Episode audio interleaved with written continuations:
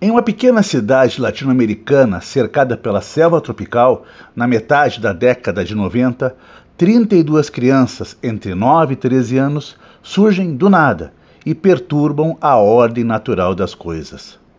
Pouquíssimo asseadas, sem a tutela de qualquer adulto e sem uma liderança aparente, são movidas por ações imprevistas e incertas Além disso, falam uma língua incompreensível e, clandestinamente abrigadas em espaços desertos e secretos, transitam pela cidade cometendo pequenos furtos, algumas travessuras e decidindo, fora de qualquer determinação racional, o que fazer, do que brincar, o que roubar.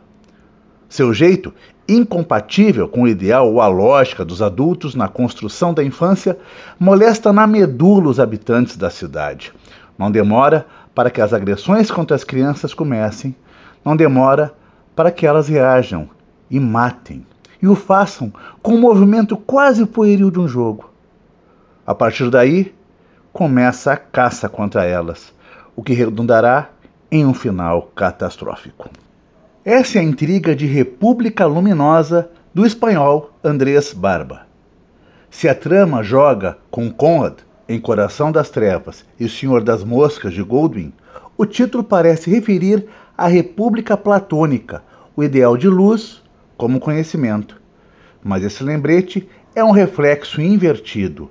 A racionalidade dos adultos pode ser atroz. Suas reações, movidas por paixões ressentidas, podem negar séculos de civilização.